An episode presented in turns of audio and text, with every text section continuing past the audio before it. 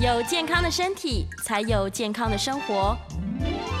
名医昂扣专业医师线上听诊，让你与健康零距离。九八新闻台名医 Uncle 节目，这个节目是每天中午十一点到十二点，跟大家一起来关心我们的健康。那今天呢，非常荣幸请到的是我们台北荣民总医院心脏内科的黄伟明医师来到现场，跟我们要谈的是心肌梗塞七大症状一次掌握。我们欢迎黄医师。谢谢海伦的介绍，也谢呃这边跟线上的所有听众打个招呼，大家好。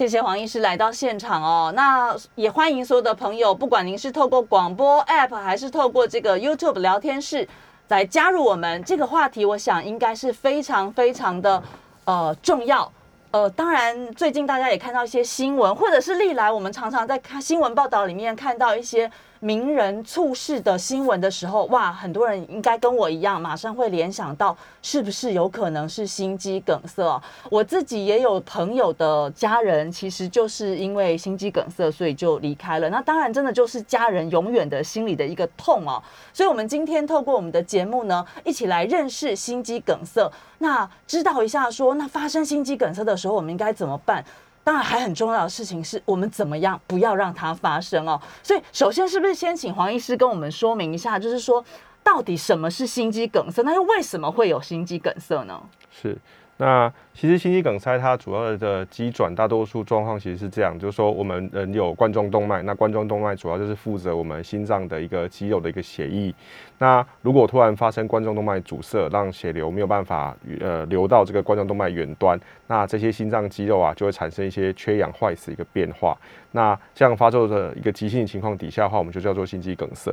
那大多数状况底下的话，呃，这样子会突然发生一个梗塞的情形，绝大多数都是我们的冠状动脉里面的一些斑块。呃，破裂或是斑块造成一些血栓形成之后，造成的血流不顺。那为什么会有斑块产生？其实它是经年累月的过程啦。啊，哺乳类动物其实从呃二三十岁过后，慢慢我们身体里面一些胆固醇啊、脂肪啊，就慢慢累积在血管壁上。那久了之后就会形成斑块。那这样斑块会可能会越来越厚，越来越造成血管越来越明显狭窄。在某个时间点，如果运气比较不好，那可能裂开来。就释放出大量的一些胆固醇的一些基质，这时候就造成了血栓的形成，所以这时候就会产生所谓的急性心肌梗塞的一个疾病，这样子。对，但是心血管的疾病，如果急需急性发作的时候，是会有致命的危险的哦。所以我想大家都应该不要轻忽。那我们刚好谈到，就是说今天我们的主题是心肌梗塞七大症状一次掌握，那我们是不是就来谈一谈说，哎，这个心肌梗塞的时候到底会有哪些征兆？是。其实，在梗塞发生当下的时候，其实病人大概就是会非常明显的症状了哈。那主要原因是因为，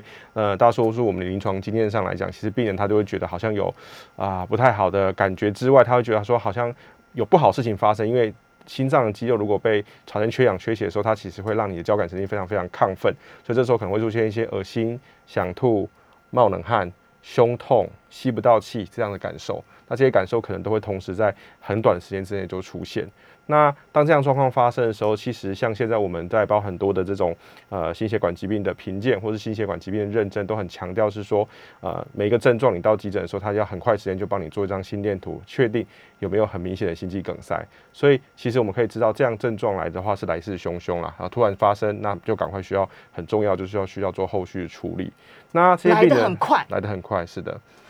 所以。来的很快的情况下，那我觉得真的就是我们讲平常要做好准备，因为来的很快的时候，它突然一下子发生的时候，你要怎么去应变？好像感觉上，如果大家是不知道该怎么处理的话，哇，感觉会有点危险哦。呃，刚刚医师提到这个状况哦，但是我好奇的是说，哎，那心肌梗塞是不是有这个所谓的好发的族群？比如说。什么样的年龄层吗？或者是说男生跟女生男女有别吗？或者是说，哎，身材上胖瘦的情况下，是不是会影响这个心肌梗塞发生的几率？是因为心血管疾病原则上我们非常强调是风险因子啦，也就是说，同样一个胸痛病人，你发生在不同的族群，那对我们言的含义可能就不太一样。如果一个是二十岁的年轻女生，哎，都还有月经，没有任何其他风险因子，也没有抽烟，她来跟你说她胸口痛，这时候你大概第一个想的可能不会是心肌梗塞。是。可如果换个角度来讲，我们比较典型的所谓的风险因子，我们临床上的 picture 大家就是说啊，一个六七十岁、七八十岁的男性，哦，长期肥胖、高血压。糖尿病，然后都没有好好吃药控制，然后抽烟一天一两包，抽三四十年，这种病人的胸痛可能就要非常非常小心，因为我刚才讲这些都是很典型的心血管的危险因子，所以这样风险因子越多状况底下，我们当然会认为这个病人胸痛啊，它就有可能越是所谓的这个血管的病变造成的。那同样的血管病变造成胸痛啊，当然急性期那就是很痛了，这时候其实大概就是突然发作的时候。但是如果是慢性的、比较稳定的，或者说他在一个初期的时候，他其实还是有一些病人还是会有一些线索啦。对。那主要的时候，其实我们在门诊有时候遇到病人说啊，这个医生我这个胸痛到底是不是心脏血管问题造成的？除了刚才讲到这个风险因子的评估以外，其实还有一个很重要是他胸痛的这个发作的一个形式啊。如果这个病人胸痛，它其实持续时间太短或太长，其实都不是很像了。也就是说，如果只有几秒钟痛一下痛一下，这种大概都不太像是心脏本身的问题，因为呃有点太短了。那还有就是病人发作形式，如果说哎运动活动、走路、爬楼梯、提重物的时候，哎比较容易发生，哎休息的时候就会改善。那这种我们会比较担心，因为表示说，因为我们心脏是一个跳动器官，所以它的这个症状比较容易啊被一个外在的环境诱发。譬如说，你今天要运动的时候，你的心脏的耗氧量就会比较大，对，所以这时候比较容易出现症状啊，所以这样的类型的胸痛，那当然就会比较有可能是心血管的问题。那同样，人家还有说的是所谓的转移痛，也常常在听到报章杂志在讲，譬如说啊，到下巴或者到左手臂内侧，当然这都是很典型转移痛。那转移痛的意思其实是告诉我们说，所以不只会是胸痛。对，它通常会有伴，有一些病人会伴随着一些转移痛。那主要的原因是因为我们内脏的不舒服，它比较不像我们的手。譬如说，我的食指哎被针扎到了，那但是食指没有问题。右手小拇指被针针扎到，我一定都能够区分的出来。可是内脏疼痛，它的神经呢，它比较不是那么能够精准定位，所以它通常会用一整片。好，或者是来表现，比如说啊，就是这整片都可能一个区域，然后可能会到下巴，可能会到手臂内侧，因为它是没有办法很精准的去定位哪一个点。所以如果病人跟你说啊，我这边有个压痛点，就是这个点会痛，一压就是这个点而已，那这种其实呃就疼痛区别。鉴别诊断上，它也比较不像典型的心因性的疼痛啦，所以这一大概就是比较常见的一些风险因子跟胸痛的表征。这样状况我们会比较认为它可能潜在可能是血管有问题的几率就比较高，当然还是需要后续一些检查这样。对，嗯，刚医师有提到了一些心肌梗塞的征兆哦，所以我想呃，平常听众朋友们也要很注意自己的健康。如果有这些状况发生的时候，嗯，刚刚讲了，可能来得很快。那来得很快的话，你就要知道怎么处理啊。所以现在就要请教医生的，就是说，一旦真的发生了心肌梗塞的这个状况的时候，我应该怎么办？要注意什么？一种状况是说我自己发生这个状况，一种是说，假设比如说你呃公司的同事，或者你的同学，或者你就在吃饭，餐厅旁边的人，或者就是家人，如果发生这个状况的时候，那旁边的人有没有办法来协助他？好，我想这是大家都非常关心问题。我想这也是很多听众今天想要听这个呃主题的一个原因啦。但是在呃进入回答这个问题之前，我想可能还是有一个部分要先跟大家说说明的，就是说。其实很多心肌梗塞，它第一次发作就是用猝死来表现。那也很多病人不一定能够平安的送到医院来。所以其实按照心脏科的立场，我们一直认为预防其实是比事后治疗还要来的重要。因为心肌梗塞它其实无论如何它就是会留下一些梗塞后的心肌嘛。那是不是能够让病人终其一生都不要发生心肌梗塞？其实这才是我们的目标。所以我们刚才在讲到风险因子，所以在与其大家在先关心说万一发生心肌梗塞的时候我要怎么自救，不如可能要先好好想一想说，那我现在身上是有。哪一些是心肌梗塞风险因子？而且这些风险因子啊是可以校正的。那如果我把这些风险因子控制下来，那我发生心肌梗塞几率就会降低，让它根本不要发生。对，我想这才是主要目标。所以，呃，当然常见的风险因子，大概我们刚才都举过例子嘛。该戒烟的时候就要心理准备啦，就是认真的把它戒戒烟戒掉。然后，当然这个糖尿病、高血压要控制好了哈。那把这些风险因子都控制好，该吃的胆固醇药要吃好，然后比较好的一个生活习惯，那这些都可以避免心肌梗塞的发生的几率，因为它本质上就阻断了你的血管的一个狭窄的硬化的一个发生。那这样状况底下的话呢，原则上你就可以降低你心肌梗塞的几率。我想这可能是比较重要的事情。那一旦真的发生，当然当然我们就是不希望这样的事情发生。一旦真的发生的时候，其实我想最重要的是赶快要寻找所谓的这个医疗的资源啦。因为大多数状况完全血管塞死情形底下，其实你这时候不管吃什么药也好，或是怎么样子，因为你血管塞住，你吃药大概也不会有帮助啦。所以基本上我们会认为说，赶快送到最近的一家医院去，赶快做一个正确的诊断，赶快把血管打通，那这样的话才能够真正给病人一些帮助。那如果是发生当下第一件事情，其实我觉得最重要的是先休息啦，因为你血管已经塞住，这时候你没有办法弄通它嘛，你不可能在野外你可以把它自己把它弄通。但先休息这件事情是有帮助，主要原因是因为我们刚才讲到，呃，人的这个活动量跟这个心肌梗塞的这个耗氧量是有关系的，所以如果你这时候已经塞住了，那你的心肌的耗氧量还是很高的话呢，那它心脏的细胞当然就会死的比较快。所以这时候你应该先休息，让先休息，对，先休息，不要让它的梗塞范围会变大。对，意思说啊，我就是塞住了嘛，但是至少我这时候不要再让我的这个已经梗塞细胞已经没有氧气，血流下不去了。你这时候还让它去缺氧，你让它氧气需求它变高，那这时候当然它梗塞的范围可能就会更严重。对，所以我想就是先休息，然后赶快叫救护车啦。我想这大概是最重要的事情。那至于说呃含片也好，或者是说这个呃呃其他一些用药也好，当然。你如果在状况稳定底下的话，你当然可以含一些含片，那可能会有一些症状上的缓解。这个应该是说你之前已经有，比如说心脏病的状况了，有做好准备了。对，但是整体而言的话，因为含片它只是一个血管扩张剂，它并不能够真正帮你把这个血管打开。但你在不舒服的时候吃，我想如果血压是 OK 的，那应该没有什么太大问题。它至少可以让你在等待过程当中比较舒服一些些，或许会有些帮助。但是不用太预期说我吃一个舌下含片，我的心肌梗塞血管就会打开。那甚至甚至我们有一些病人就。是觉得说我含完含片之后好像比较好一点，他就是先回家，那也没有到医院来，那反而延误了很重要的一个救援时间。所以我们大概大概不太会跟病人说，呃，如果你本来风险因子就非常高，那你的症状也很典型，那真的是突然发生的，那你含完含片之后，可能还是得要就医会比较保险，尤其针对那些症状没有缓解的病人啊。不要轻忽，不要觉得说，哎，我现在好像没怎么样了，我就谈完之后好像好一点点，就先回家。其实这样的话，通常，因为我们后后面大概也会再谈到，就是说，心肌梗塞它是一个跟抢时间的一个疾病啦，对，它是一个抢时间的疾病，对，所以抢时间的疾病非常非常的重要哦。帮大家复习一下哦，刚刚医师告诉我们说，其实最重要的事情是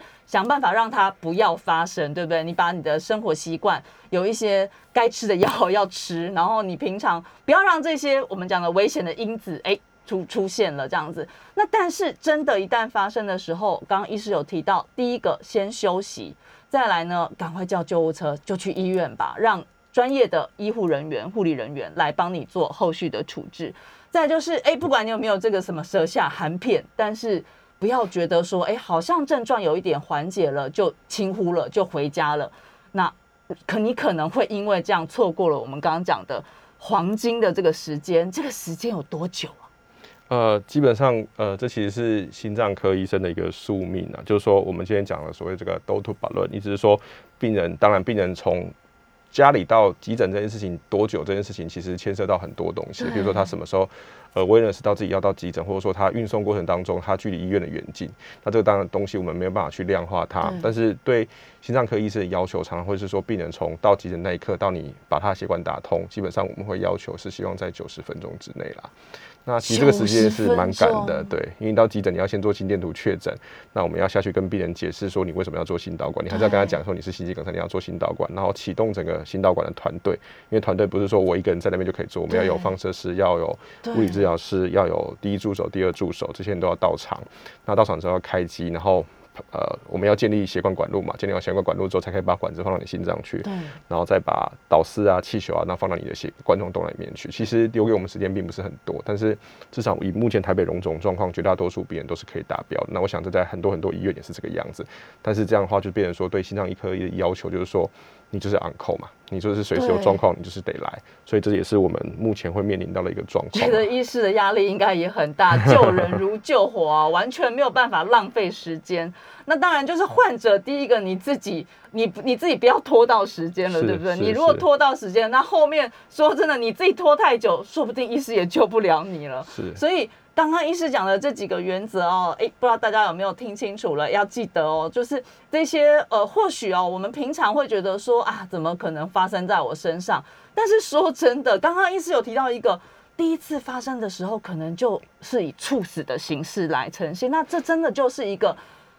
遗憾，很大的遗憾。对你的家人来说，哇，我相信也是一个完全无法。接受的事情，我们过去也常常在，特别是名人吧、艺人吧，我们常常会看到这样的新闻的时候，我相信，嗯，发生，如果是发生在你的周围，你认识的人的时候，我想那种感受又更为的不同啊。所以关心我们自己的健康，心脏心脏非常非常重要。或许有的听众朋友会觉得说，哎，为什么这个月我们名医安扣的节目这么多这么多心脏的主题啊？当然，第一个这个议题很重要嘛。第二个是因为。九月底，九月二十九号的时候是世界心脏日，所以我们也特别特别的关注这个议题。当然，今天真的是非常的荣幸，可以请到我们台北荣民总医院的心脏内科黄伟明医师来到现场。刚刚医师跟我们解释了，哎，什么是心肌梗塞，哪些征兆，还有很重要一个就是，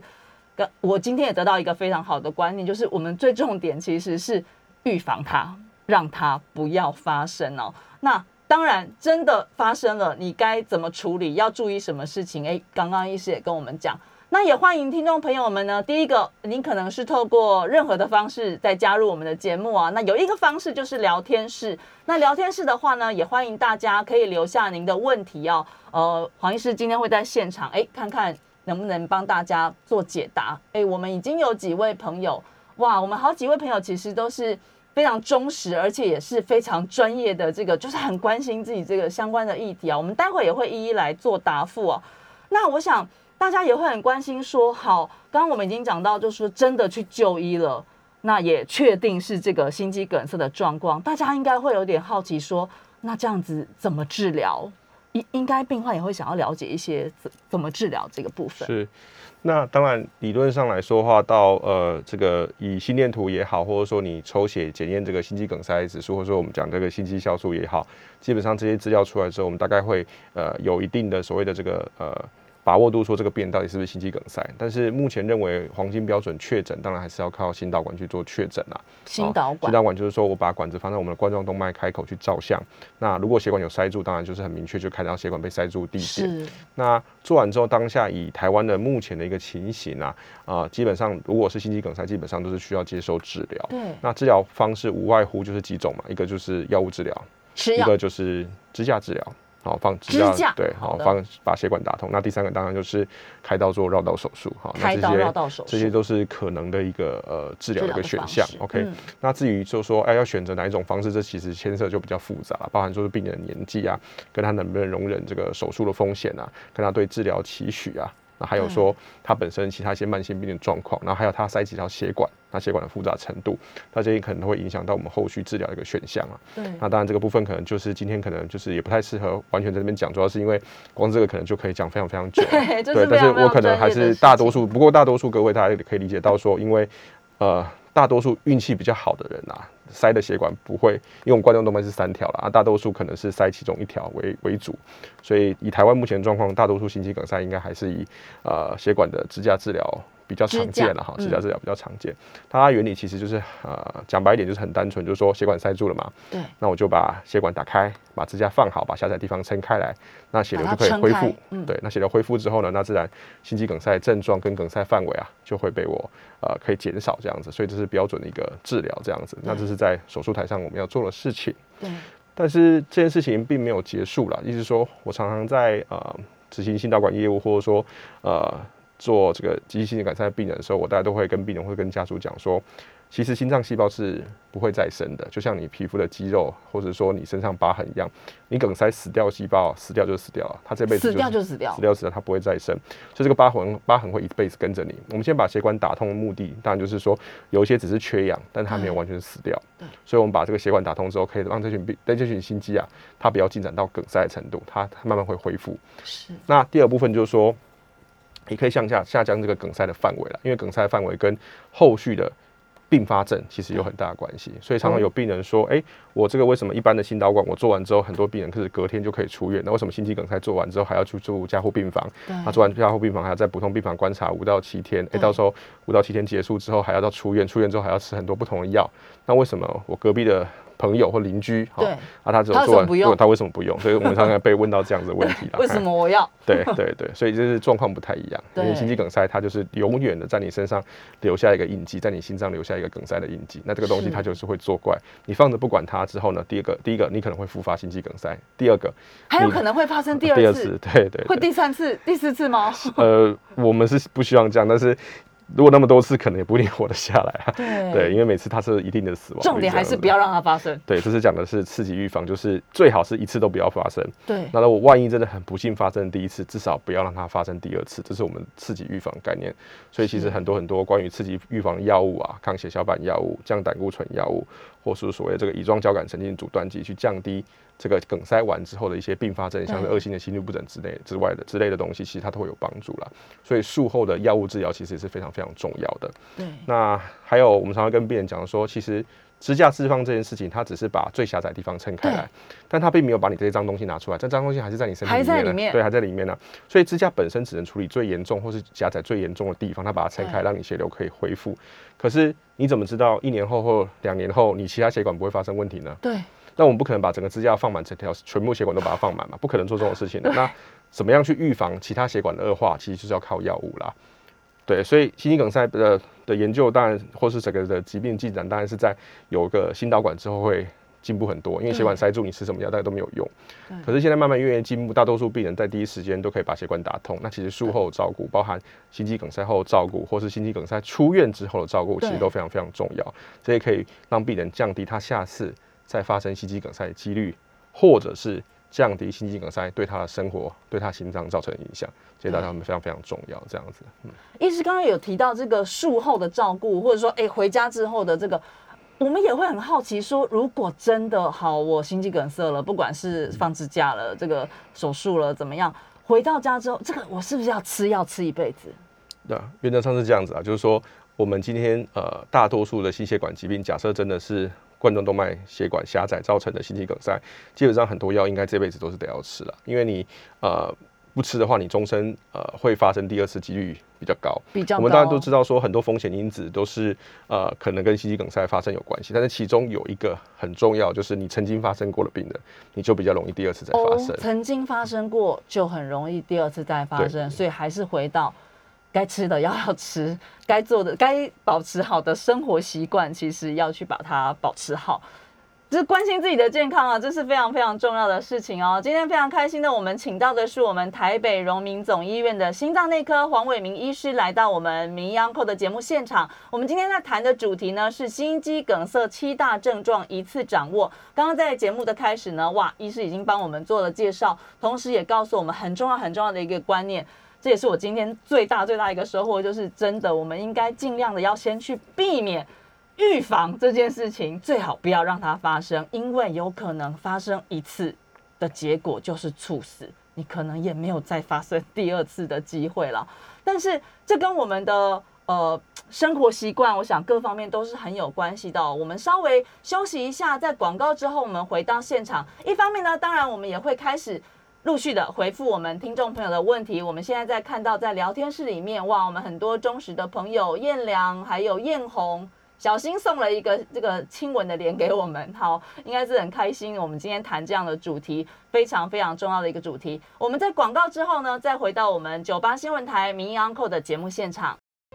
九八新闻台民意 Uncle 节目，这个节目呢是每天十一点到十二点，我们在这里跟大家一起来关心我们的健康，都是非常非常重要的议题哦。今天我们谈的是关于心肌梗塞的相关话题，请到的是我们台北荣民总医院心脏内科的黄伟明医师来到现场。那医师刚刚，诶，如果在看聊天室的朋友可能知道，我们医师这个不能就是久坐手悬空这样哦，就是现代人好像因为生活形态的关系，诶，多多少少会有一些不一样的状况。不过我们今天谈的这个心肌梗塞的话题，大家真的不要轻忽哦。我们在一些新闻报道上也陆续会看到，比如说，特别是名人猝死的时候，哇，好像心肌梗塞的这个话题常常会引起我们的关心。当然，不见得完全都是一定是这个心肌梗塞的原因啊。不过，每当有这样的状况的时候，我相信这个话题总是会很容易的会被大家提起，然后也等于再次提醒大家说，哎，很重要。那正如同刚刚医师在前段节目提到，就是说我们最重要的一点是预防，让它不要发生。那这个阶段，我们先请医师谈一谈，说，呃，这个真的得到心肌梗塞的这个病患哦，他们关心一些什么问题？他们常常会给医师什么样的问题吗？有，其实大多数呃，第一个到现场的时候，其实很多人呃，不一定有心理准备啦，对。不一定有心理准备，所以在大多数他必须得要撑过第一波的手术嘛，因为我们知道说，呃，血管打通之后，其实未来的这个大多数血管打通完之还是要输入加护病房啦，因为这时候特别容易发生一些所谓呃心律呃这个心肌梗塞后并发症，比如说比较严重，像是心脏破裂啊，哦哦，然后恶性的心律不整啊，心脏衰竭，这都容易出现。对，那比较稳定一点之后呢，大概原则上我们就让他找到不同病房去，然后慢慢把一些保养的用药慢慢把它开上去。对，那这时候其实病人大家就是会问说，那呃我什么时候可以出院嘛？哈，那我将来要做什么事情？然后那也很多人是第一次发生心肌梗塞之后才决定要下定决心要戒烟啊，很多都在是这样的，没有发生事情之前大概都很难有这样的决心。那常会有些病人问说，那我梗塞完之后我的状况就稳定了吗？好，那我们分成两个部分来讲。第一个部分来讲，那就是说希望血管不要再塞回去嘛。对，那所以在别再塞了。对，那所以在未来的这个呃心肌梗塞完的这个一年之内啊，或是半年到一年的期间呢，哈，原则上我们会吃一些比较强的这个抗血小板药物。抗血小板对药物，像阿司匹林，就有人提问，阿司匹林就是一个非常非常常见的一种抗血小板药物，但是在心肌梗塞过后，基本上来讲要吃两种合并使用对，因为这个时候它的呃血栓风险是比较高的，所以要吃两种抗血小板药物。对那至少吃六到十二个月以上了。当然这个呃牵涉到病人出血风险了，因为你半年到一年的时间对哦，。那一年结束之后就是留一种就可以了，基本上大多数状况是这样子。所以呃，这样的理由其实是在于说，你发生心肌梗塞完的未来一年，其实你的风险再发风险是比较高的，所以你需要一个比较强的抗血小板药物的组合。那一年之后理论上就比较稳定了，那就可以回到慢性病的预防，那就吃一种就可以了。那胆固醇用药那些基本上也是继续吃下去，这是对讲的是血管的部分了哈。第二个部分就是有些人如果运气比较不好的话，他梗塞范围比较大，对，那可能就会看到超音波，比如说我们做完心肌梗塞之后过后病人，我们就会做有超音波追踪，那他的心脏收缩力可能就会变差，对那这群病人就会落在所谓的心脏衰竭这个范畴。心脏衰对竭，，那梗塞的病人一旦发生心脏心脏衰竭，其实就常常会啊、呃会有很明显的改变，因为他本来可能没有塞住之前，他可能就是闷嘛，但他不要活动，他可能就还好。对，可当梗塞真的发生之后，大片到你在超音波底下看得到，现在心脏收缩力如果都开始变差的话，其实这群病人他可能一走路就会喘。那而且心脏衰竭病人如果在完全没有药物治疗底下的情况，在一九八几年代啦，其实半年的死亡率是高达四五十 percent 啊。所以当然现在不会这样子，是因为药物药物越来越进步对啊。所以我们常常也会被问到一个问题，就是说很多病人他今天是心肌梗塞过后有心脏衰竭，那这些心脏衰竭病人常会问我们说，因为我血压又不高，我为什么要吃？看起来很多分类上都是血压药的东西，嗯，这时候我们就会跟他说明说，其实这些它分类上是血压没有错，可是它并不是来治疗高血压的，因为不是治很多病人血压的，是为了你的心脏衰竭而吃的啦。是所以常常需要花时间去跟他沟通，说，不然比如说病人看到说、啊我血压不高，我干嘛要吃？而且还跟他说要吃一辈子。对，那这是原因，就是因为过往的很多研究大家都有说过了，如果一个病人他真的是心脏衰竭，他今天吃药之后呢，就算他的心脏功能有恢复，对，大多数病人停掉药物的话，半年之内对有百分之五十以上病人会恶化，所以基本上我们认为啦，这些药都是不能够停的。如果你要停，一定要跟你医生好好讨论。对，一定要好好讨论，真的不要自己随便停药哦，不然你干嘛去看医生？这真的是有的呃，听众朋友可能会觉得，哎、我好像没有怎么样了，就自己把药停掉，但这真的不是太好的决定哦。那我们现在就来回答一下我们聊天室的听众朋友的提问啊。我们燕良问到说，黄医师您好，甲状腺功能异常会不会引起心肌梗塞？是呃。我们刚才讲到的，像是糖尿病、高血压、肥胖、减少运动这些，大家都是比较所谓的传统的心血管危险因子啊。当然，但是其他所谓的比较非典型或者非传统心血因心血管危险因子其实也蛮多的。譬如说，呃，你也可能听过有人说啊，譬如说风湿病，譬如说呃红斑性狼疮的病人，他也比较容易有一些心血管疾病，因为它是一个是发炎性的疾病。那甲状腺机能的异常或是一些肾脏功能不良，它其实也是我们认为跟心血管疾病是有关联性的。是有关联的，对，是有关联性。但是我回到回答这个问题的话，就是我想异常与否会不会引起心肌梗塞这件事情，它可能会加速一些冠状动脉的周状动脉硬化的一个呃速度。是但是要不要治疗这件事情，其实我觉得还是回到甲状腺功能异常的本身了。因为如果你本身功能就有异常，那该吃药就应该要吃药，你不应该因为它对心脏血管造成的影响程度的高低而决定你要不要治疗甲状腺的对异常。因为甲状腺功能异常，它的造成的影响跟伤害性，它并不是只有在加速周状动脉硬化这件事情。如果进展到甲状腺风暴的话，它可能会造成多重器官的衰竭。对，那这个时候其实死亡率就会有百分之十五左右。哇那所以其实呃，该吃药就好好吃药，那不应该为了它会不会心肌梗塞这件事情而决定你要不要吃药。这个可能就要跟新陈代谢科医师好好讨论这样子，嗯然后定期要追踪。嗯，对，该吃药好好吃药。如果你真的要停药，麻烦要跟医师讨论过之后再做出这个决定，而且是医师做决定，不是你自己做决定哦。好，我们来看艳红有来请教医师说，肠中风跟肠阻塞有什么差别？是，通常我当然呃，我我我猜测啦，因为这个有时候中文的使用习惯的名词跟我们的呃专有名词的确不太一样，但是我猜测是这样，就是说肠阻塞通常讲的是说，比如说这个病人他今天因为一些呃肠胃道的问题，或者说之前开过刀，造成肠壁的粘连哦，那这样的话造成这个呃肠胃道里面东西排不进去卡住了，所以会出现一些呃上吐下泻不通的一个状况了。好，对那这时候有可能就需要先做一些减压，或是真的也很比较严重的时候，甚至需要开刀进去去把它肠胃道做个畅通对这样子哈。这是我认知到的肠阻塞的部分。那肠中风，我们通常讲的就是缺氧性肠病变，意思是说它就跟心肌梗塞有点像，就是它是肠胃道的血管被塞住了啦。OK，那所以肠胃道血管被塞住之后，一样会怎么样？它就会血流流不下去。那流不下去之后，它的肠胃道就开始出现很明显的一个缺氧、缺血的坏死。那凭良心说，肠中风死亡率是非常非常高的，因为呃血管塞住之后呢，肠胃道基本上来讲它就没有血流，没有血流之后，它的肠子就烂掉，烂掉之后里面的呃肠胃道一些菌当然就开始繁衍，就破掉了嘛，那当然就开始繁衍。那这群病人其实比较大的麻烦是，传统来讲，如果运气比较好，塞的范围比较小，或许还可以找外科把坏死的肠子把它切掉。但是如果坏梗塞的范围很大，譬如说你在这个 SMA 或是我们这个肠系膜动脉开口就已经塞住了，那你可能是整个肠胃道、整个小肠都塞死了。这时候你不可能把小肠整个切掉了。那这时候讲白一点，一旦真的发生的时候，其实你的死亡率是高达百分之九十以上啊。这么高？对，所以非常高，因为人没有小肠也不会活啊，所以你就只能等着它可能就慢慢变烂，小肠就烂掉，烂掉之后它就是肚子就像培养皿那样子，然后里面都是脏东西，那最后当然就是走败血症休克的过程走掉了。嗯那所以我们还是回到刚才的点，就是预防啦，因为它其实很多肠中风的心血风险因子是跟呃心肌梗塞是有点像的，所以你不要让它发生是更重要的。不要让它发生更重要哦。对好，同样是艳红的问题，请问台湾各家大医院都能做心导管跟打血栓溶解剂吗？还是一定要到医学中心？哎、其实就近治疗比较重要、哎，我是觉得说，如果哦各位住的地方附近的这个区域医院以上有导管室的的状况，那当然并不是每间导管室都有二十四小时 on call 啦。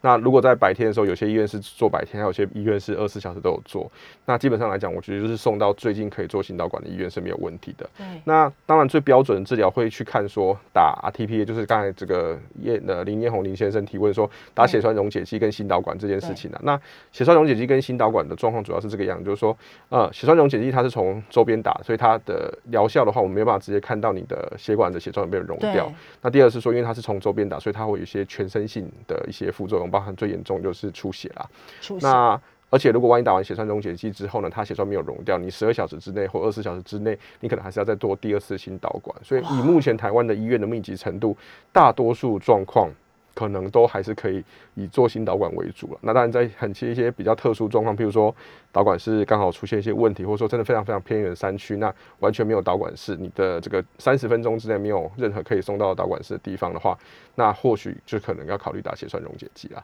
基本上首选还是心导管。那如果没没办法送到的话，那就打血栓溶解剂。不过台湾的医院应该蛮多都可以做心导管的。嗯，台湾我们其实生活在台湾还蛮幸福的哦。好，我们 Chris 问到说，就是刚刚提到这个阿司匹林这个这个部分，再请医师帮我们整理一下。好了，我们刚才讲到就是预防性的哈，那其实阿司匹林能够预防心肌梗塞跟心血管事件这件事情，呃，并没有意外。那只要是说我们要以初级预防角度，我们大概用到哪一群病人身上？第一个是讲说，如果你已经发生过心肌梗塞了，对那你当然终身阿司匹林就跑不掉嘛。好，所以这讲的是次级预防。对，那初级预防讲的是说我只有危险因子，但是我没有发生过心肌梗塞，没发生过。那嗯怎么样状况建议我吃阿司匹林，或怎么样状况建议不要吃？其实这件事情完全是取决于好处跟风险的比较。意思是说，如果我这个病人他今天，譬如说，假设他作为一个颈动脉，诶，发现颈动脉有狭窄，是或者说脚血管功能脚有狭窄，诶，这群病人其实本来就可以吃阿司匹林的。那吃这些的过程当中，因为我们周状动脉硬化这件事情，它不是只有局限在冠状动脉，它可能脖子也会有，脚也会有，脑部也会有，所以中风也好，或是我们这个截肢也好，或者说颈动脉一个狭窄也好，这都很常见，它是。都是分享类似的这个心血管的风险因子啦，所以基本上这些都是可以考虑吃阿司匹林去做预防的。但如果没有这些，譬如说呃糖尿病病人到底要不要吃阿司匹林，或者说你没有心血管疾病，但是你有很高的风险，你要不要吃阿司匹林？我觉得这个有很多很多临床研究，但基本上来讲，它的趋势是一一致的，就是说你吃阿司匹林，当然你会增加肠胃道出血的风险，但是你会降低心肌梗塞跟中风发生的几率。那如果你这个族群你的风险越高，理论上你的 CP 值或者说你的这个风险跟它的好风险跟它的这个这个呃副作用的比值当然就越好。所以我们可以这样讲，就是说大多数病人都可以从阿司匹林当中得到好处，只是你要付出的可能是出血的一个代价。那出血代价跟你的这个好处的比较，就要看你病人的严重程度。如果风险越高，病人可能就会得到越好好处；如果风险比较低，但是肠胃道很差，比如说溃疡病人，那可能就比较没有办法从阿司匹林当中得到好处。得到好处，原则上是这个样子。是，谢谢医师的回答。时间是早上的十一点四十三分喽，我们待会会进广告。不过呢，我们现在再来看一下我们的聊天室里面，哇，很多朋友都提出了问题。哦，好，我们先来回答这个好了。嗯，时间够不够？想要请问医生，除了要正常服药之外，还有没有什么方法可以帮助血管回到比较好的状态？其实我们聊天室现在有很多的问题啊，我们待会会一一请医师回答。同时呢，我们在广告之后，我们也会开放电话 call in 哦。我们的 call in 电话是零二八三六九三三九八。零二八三六九三三九八，我们是要服务一些就是没有这个上网的朋友啊。如果您是透过这个收音机或者是 App 在收听我们的节目的话，你也可以打电话进来。我们今天台北荣民总医院心脏内科的黄伟明医师在现场回答我们关于心肌梗塞，主要是这个议题啊。当然还有朋友也问了其他的问题。我们在广告之后休息一下，我们再回到九八新闻台民营 Uncle 的节目现场。九八新闻台名医扣节目，今天我们黄伟明医师要来跟我们谈的是心肌梗塞。这个阶段，我们来回复听众朋友的问题哦。我们在聊天室里面，很多的朋友有疑问，我们就把握时间，赶快来回答。有朋友问到说，S S 问到的是冠状动脉绕道手术之后，最佳的术后追踪检查是什么呢？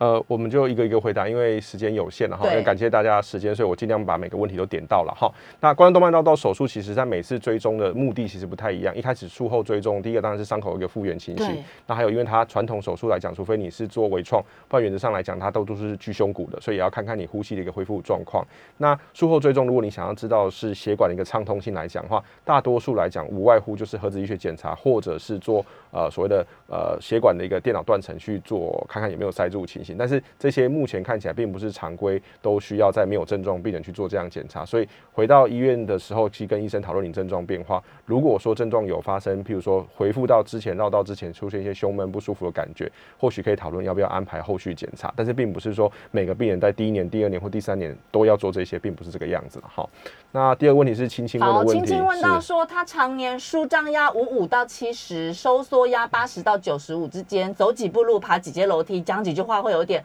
头晕、喘、额头重，有一点吸不到空气的症状，那这是不是跟心脏有关？呃，我只能说，就这样叙述来讲，不能够完全排除跟心肌性有关联性。可是这个时候，我们可能需要做一些进一步的检查，还有根据你的症状要去问一些细节啦。那如果说这样问题一直很困扰你，而且感觉上是有在恶化，那跟活动有关系的话，其实这时候我们就比较担心了，因为大多数活动会恶化的症状，要不要么就是心脏，要么就是肺脏比较常见啦。所以这样情形的话，当然你有些贫血啊那些都要查，但是整体而言的话，你可以到你最近一家医院，譬如说要看胸腔科也好看心脏科也好，那多大多数的时候，像这种来我。医院的话，我就顺便帮他做一些检查，包含说甲状腺的问题，或者说贫血问题，这个顺便抽血，大家就可以知道，就大概会帮你做一个风险的分级跟疾病的症状的一个厘清啦。但是不会只有看心脏部分，但是的确这部分如果有在恶化的话，可能要尽早就医了哈。嗯，担心的话赶快去看一下医生，比较也比较安心了哈。来，燕良问到说，心脏血管阻塞的位置会不会影响预后？远端比较好，近端比较差？呃，会，因为近端血管如果塞住的时候，它后面梗塞范围的肌肉就会被影响比较多，所以近端的。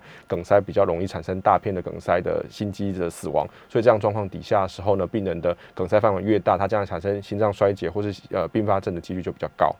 对好，MC 问到的是说，请问医师，除了正常服药之外，对。有没有什么方法可以帮我们的血管回到比较好的状态？血管逆龄这件事情是大家的梦想了哈，但是其实我们大多数跟病人讲说，其实我们都不敢讲说让你吃什么药或做什么事情让你血管回到十五岁、二十岁，我们只能说尽量让它稳定，不要再发生心血管事件。那其实能够做的事情，不管你是在心肌梗塞前或心肌梗塞后，大家能够做的事情都是那些嘛，健康饮食，尽量多吃蔬菜或地中海饮食，然后降低一些盐分或红肉的摄取，然后还有运动，然后维持体态，然后就有一个比较好的心肺功能。不过绝大多数都不一定能够做到，大家有各自各样的一些理由啦哈。但是这件事情不会因为你前后有有所差别。如果你说你之前在呃吃药之前你做能够做到，那当然吃药之后就是尽量鼓励你继续维持下去。当然，如果你吃药之前做不到，但是吃药之后你有决心想要做这件事情，那就好好的维持一个比较好的生活习惯了。嗯，维持好的生活习惯很重要哦。好，菲菲问说，请问医师，心肌梗塞有什么非典型的症状 OK，我们刚才讲典型就是胸痛、恶心、想吐、冒冷汗，然后还有就是还有典型的一些呃扩散的一些辐射区，然后比如说下巴跟手臂内侧。但很多的年纪比较大的女性，或者说慢性病比较多的，的确上来讲，她心肌梗塞的表现常常是非典型的，譬如说头晕、吸不到气。或是喘，好，这些可能都会是一个比较典型的，呃，比较非典型的一个心肌梗塞的一些表现。但是这些到底是不是心肌梗塞？其实这时候就是说，如果你觉得这个症状反复出现，而且它很严重，让你不真的不太舒服，嗯那其实可以考虑到急诊或是附近医院去做一些心电图或是心肌酵素的检查。那这样如果呃检查完之后，大家就知道说你这个症状到底是不是所谓的这个呃非典型的这个心肌绞痛。那当然这个部分的确是比较辛苦，是因为很多病人因为他是非典型症状，他也不一定会去做检查，所以这种病人送到医院时间通常会比较晚。对，那这没有办法，这个大概就是。就是我们会遇到的一个问题，所以有时候，比如说安养院的或是养老院的老人家，然后女生，然后卧床也不太能够表达，对他这种通常送来都会太晚了。但是这个有时候也不一定能够百分之百去预防，只是说是提高警觉性。如果你的家人真的是常常出现一些症状，那不一定是典型心绞痛，可是你很担心他有足够多的危险因子，那其实就会考虑到医院去做一些比较进一步的检查，这样子。对，好的，好好 Chris 问到说，有静脉曲张会不会比较容易心肌梗塞？你看他讨论的是关联性还是因果性的？因为静脉曲张基本上来讲，它指的是我们脚的表浅型静脉，它比较容易肿胀，那你在外观上看得到。那基本上来讲，它跟心肌梗塞的风险因子是不太一样，它并没有共用同样的风险因子。对所以如果你今天问我问题是，如果中风病人是比较容易心肌梗塞？那是，那是因为他们共用相同风险因子。但是你说静脉曲张病人是比较容易心肌梗塞？那我会说这很难说，因为他们共用的他们风险因子是不太一样的。当然，如果说这个病人他今天是因为其他原因造成他比较容易静脉曲张，比如说他心脏功能比较不好，他比较容易静脉曲张，那当然心脏功能比较不好病人比较容易心肌梗塞对，那这件事情基本上就是在一起的，所以要看你从哪个角度去切入这个问题啦。嘿，好的，来菲菲又问到说，请问一个人突然昏倒，身边的人该怎么做 CPR？对另外呢，如果是吃阿司匹林，可以用保酸通替代来保养吗？OK，呃，原则上 CPR 这件事情就是去真的有需要就去就去受训啦，因为这个可能也没办法用对，我刚刚也在对讲，还是去学一下比较好。去学校。那大家如果说不敢做人工呼吸也没有关系，其实有压就会比较好了。嘿 所以现现在大家越越越强调就是说，愿鼓励一般民众其实能够参与到积极上治疗上。啊，大家以前可能觉得口对口有点心理上的障碍，或是对如果是路而且现在人的话。防疫啊，对啊，对啊，对啊，所以有压还是比较好了。然后还有就是去站的部分，因为呃很多的所谓的这个到院前心心跳停止，我们讲的欧卡，就只能是说突然这个心呃可能血管被塞住，就产生一些恶性的心律不整。那这时候它其实会跳个不停，那这时候人的心脏是没有输出的，对所以送到医院的时候，其实就算你把它血管打通了，脑子也回不来，那就变成植物人。那所以其实你尽早的去站，把他的这样恶性心律不整把它电击电回来的话，对病人会有帮助。所以我鼓励大家，为了自己也为了自己的家人，其实可以考虑去学一下啦。那个其实基本上你有训练之后，你只要有做，都是会比没有做来的好啦。这是第一个问题。那第二个问题是吃阿司匹林的时候，可否用保酸通替代来保养吗？那原则上来讲的话，这两个药物都是属于抗血板抗血小板药物。但是针对这个部分来讲，因为健保有比较明确规范，保酸通大概是用在所谓的吃阿司匹林之后，它可能会没有办法耐受，比如说会产生一些呃溃疡或其他问题，或者是它在心肌梗塞过后的一段时间，它必须得要并用。那是另外一个另外一个议题，但是你说百分之百直接换过去吗？原则上来讲，我们只能说阿司匹林它的呃初级预防的研究是比较多的。那意思是说，如果你这个病人他有一些心血管危险因子，但是你没有放过支架，那你也没有心肌梗塞过，那要吃阿司匹林，可能目前还是第一线的治疗。那如果你对阿司匹林治疗反应不好，或者说有些副作用或并发症，那你当然可以考虑保酸通作为替代药，大概是这个样子。嘿好的，我们黄医师非常努力的想要让每一位问问你的朋友都得到解答哦。好，我们 阿翔有问到说，之前在风免应该是风湿免疫科对然后就诊的时候，对看到需要非常注意喘啊、咳等症状，有可能是肺动脉高压，那需要特别注意什么吗？是，呃，风湿免疫科的病人，他基本上来讲话，台湾比较常见的是红斑性狼疮，那在国外的话是硬皮症，基本上这两个疾病都比较容易造成所谓的这个肺动脉高压。那以国外状况来讲的话，因为讲白一点，国外的这个心脏超音波非常昂贵，所以他会设一堆很严格的条款，说到底怎么样人要来做超音波，呃，去筛检他没有肺高压，因为肺高压的诊断基本上还是要最后最终确诊还是要靠导管。对那超音波是可以给我们一个筛检的一个工具。那所以如果在这样状况底下的时候，我们今天在台湾的情形，因为我们本身我本身有一些肺高压病人，那大多数都是在风湿免疫科那边追踪。那疾病比较稳定之后，其实病人症状可能有些反复，就常常会遇到的情形是说啊，我我的免疫指数都很好啊，我的发炎指数降得很低，那其他临床症状都有改善，可是病人开始说他越来越喘，这时候有时候他们就会开一个心脏超音波的检查。是那超音波如果有看到肺肺高压的话，这时候他就会转接到我的门诊啦。那可能今天在这边讲会有点太细，但是我想重点还是在于说，呃，